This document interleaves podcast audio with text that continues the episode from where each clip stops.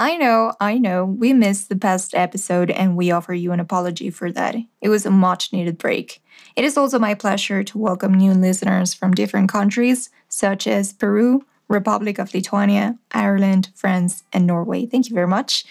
And finally, Felix and I finish our semester and can focus better on this. An example of this is that I had the time to read a book for choice and not because I had to write an essay on it.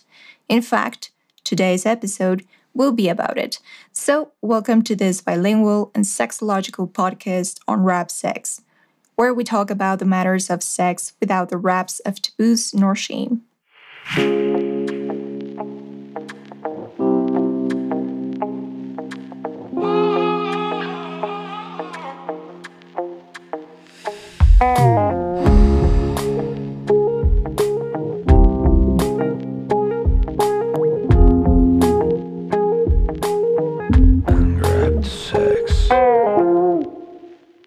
Sexology is not only about intercourse, it approaches human sexuality through all the perspectives possible. So that's why on this podcast, you will not only know about sex toys and porn, but relationships too. Today, we'll talk about Dr. Gary Chapman's proposal of the five love languages and how knowing about this can improve your relationship. This past month, out of curiosity and need, I look up the term love language. All entries took me to Dr. Chapman's book, The Five Love Languages, which I ended up buying. I got the military edition. This one is focused on giving advice to married couples that have to deal with long distance, long deployments, harsh military style communication, and other challenges. Why did I get this edition?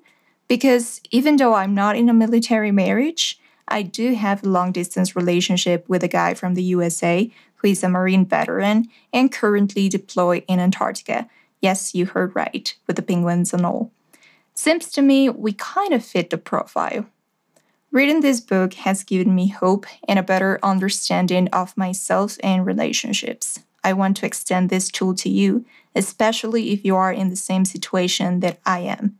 I'm guessing at least one person can sympathize with me right now, given the fact that most of our listeners are from the USA. By the way, thank you to those 14 American states where the show is listened to. Anyway, I was saying that I won't tell you everything the book says. I'll simply explain what love language is, why is it important, and briefly explain each of them with examples and tips for those in long distance relationships and how can you know which is your and your partner's primary love language. Maybe some of you, as I did, have already heard of love language on Twitter or TikTok. Maybe you've heard people saying things like, My love language is making you a playlist or keeping all the things you've ever given me, even the kindergartens and Valentine's letter. Judging by that, we can guess love language is how we express our love, right? But it is actually more than that. Dr. Chapman suggests that love language is the way people speak and understand emotional love, the way we feel and express love.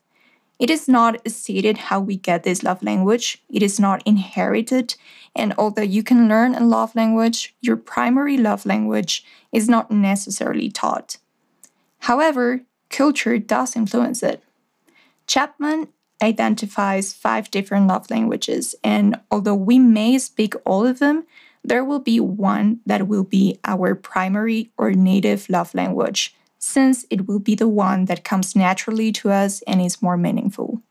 For this primary love language, we can meet primary human emotional needs like feeling loved. It is what he refers to as love tank, Having a full love tank indicates feeling extremely loved, while having it empty implies a, sort, a shortage of love.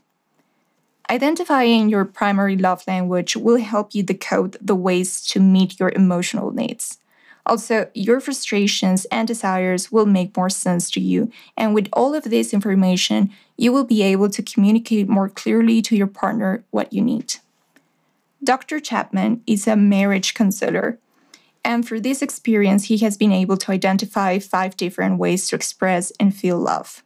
All love languages are valid, There isn't one better than the other one, and the same way we can learn a foreign language is that we can learn to speak another love language, like our partners. For both of them, you need patience, being constant, and just getting out there and speaking it. If you love your partner, I'm guessing you would like them to know that. But how will they know if you don't speak their language? I wouldn't be able to understand my boyfriend if I didn't speak English, and I won't be able to fulfill his emotional needs if I don't understand and speak his primary love language. Dr. Chapman not only identifies the different languages but also points out the existence of dialects in each of them. Although Argentinians and Mexicans speak Spanish, we have completely different meanings for some words. Same, same goes for German in the city of München and Swiss German. If you're not aware of the differences, the interaction between them can end up pretty bad. You and your partner can have the same primary love language, but speak different dialects. Not speaking your partner's dialect can be as catastrophic as not speaking their primary love language at all. I'll continue to explain each of the five love languages so that you can start having an idea of which one is yours and your partner's. The first one mentioned in the book is words of affirmation. If you go to a drugstore in Germany to get an anti contraceptive pill, you will of course say it in German, right? Ich hätte gerne eine. If you want to express your love to your partner when their primary love language is words of affirmation, then you would have to give them words, spoken or written, that confirm, support, uplift, or empathize with one another positively. For example, I'm proud of you. I appreciate how you always arrive, arrive punctually to our dates.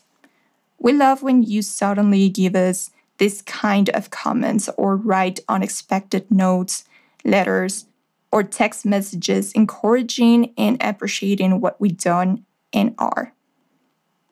A way to make sure you start speaking this language is by setting small goals per day, week, and month. For example, for three months, I'll give words of affirmation to my partner at least three times a week. Keep track of the things you would like to recognize from your partner in a notebook or notes in your cell phone. Also, mark the ones you've already said so that you don't repeat them constantly. For long distance relationships, write unexpected emails, letters, text messages, whatever you want, appreciating them. You even can record a voice message or video saying whatever you want to say to your partner and sending that.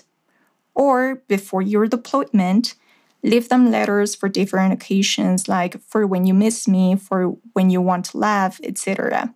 Extra points for written letters.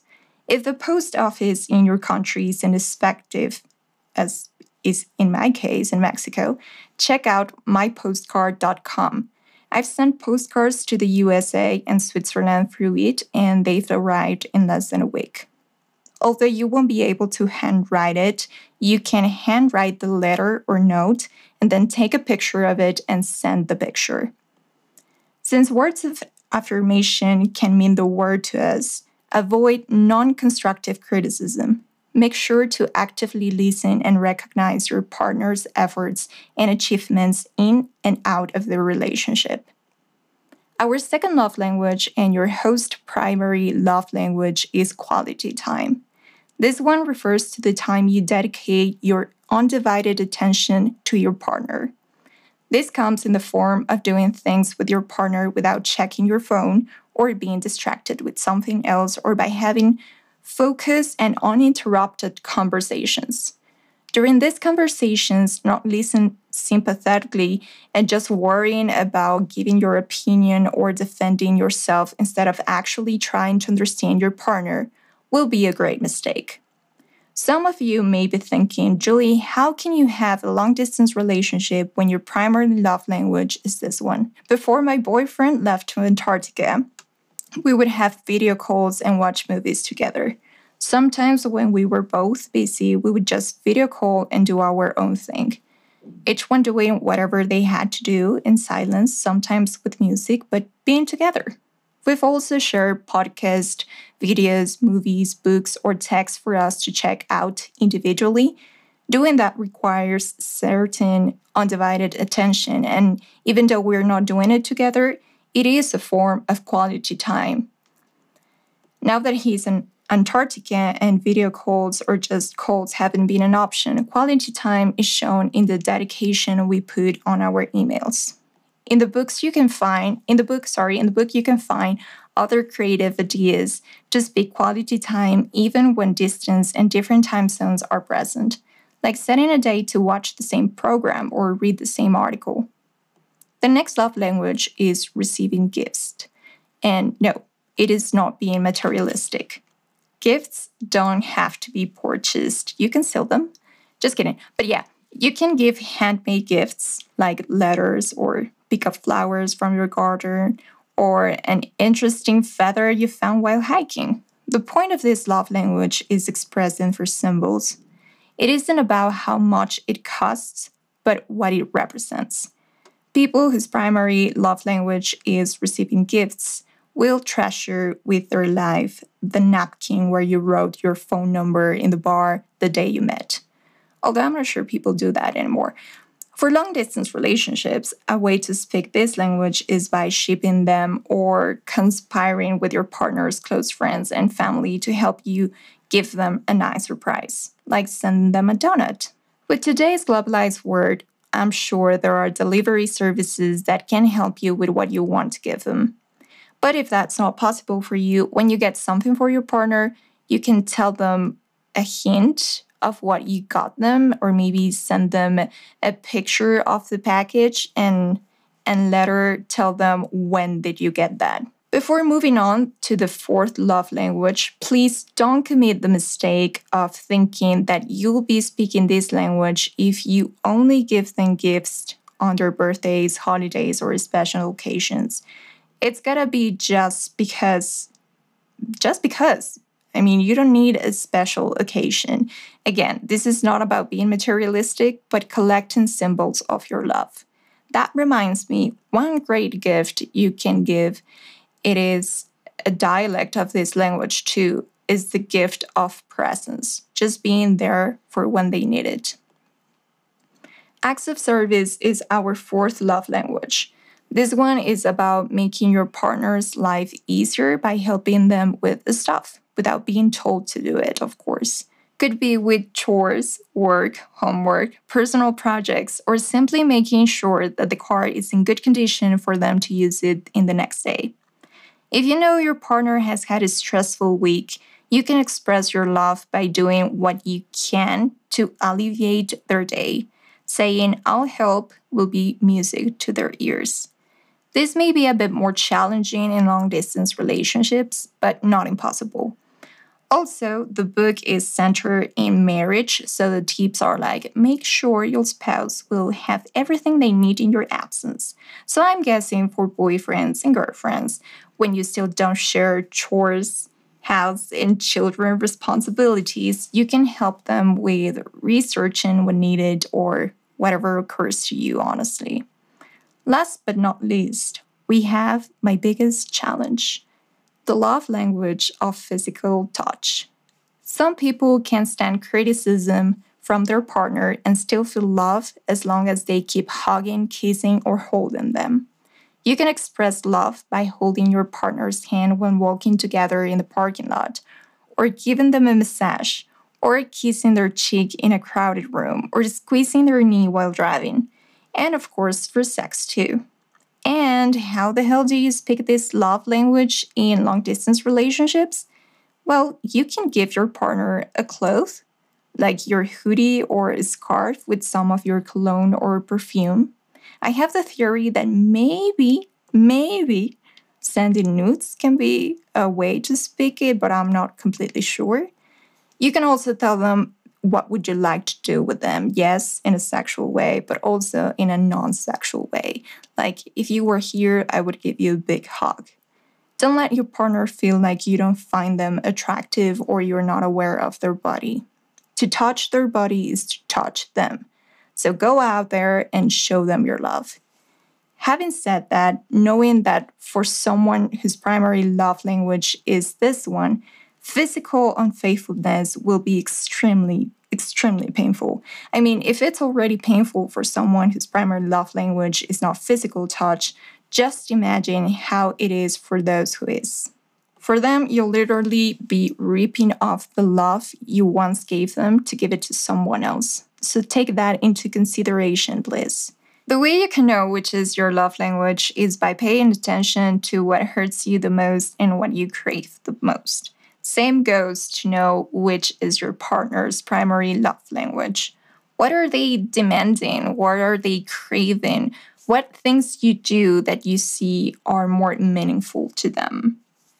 And that will be all. Thank you for tuning in for this episode. I really, really hope that you get intrigued with this information and that you get the book. Not because I'm I'm sponsored by Dr. Chapman, but because I really have found a lot of tools and and hope in the words that he has written in the book. And especially if you're in a long distance relationship i think it's very nice to know that you are not alone and that you are feeling in a way that a lot of people have felt before and are probably keep feeling keep feeling that's wrong.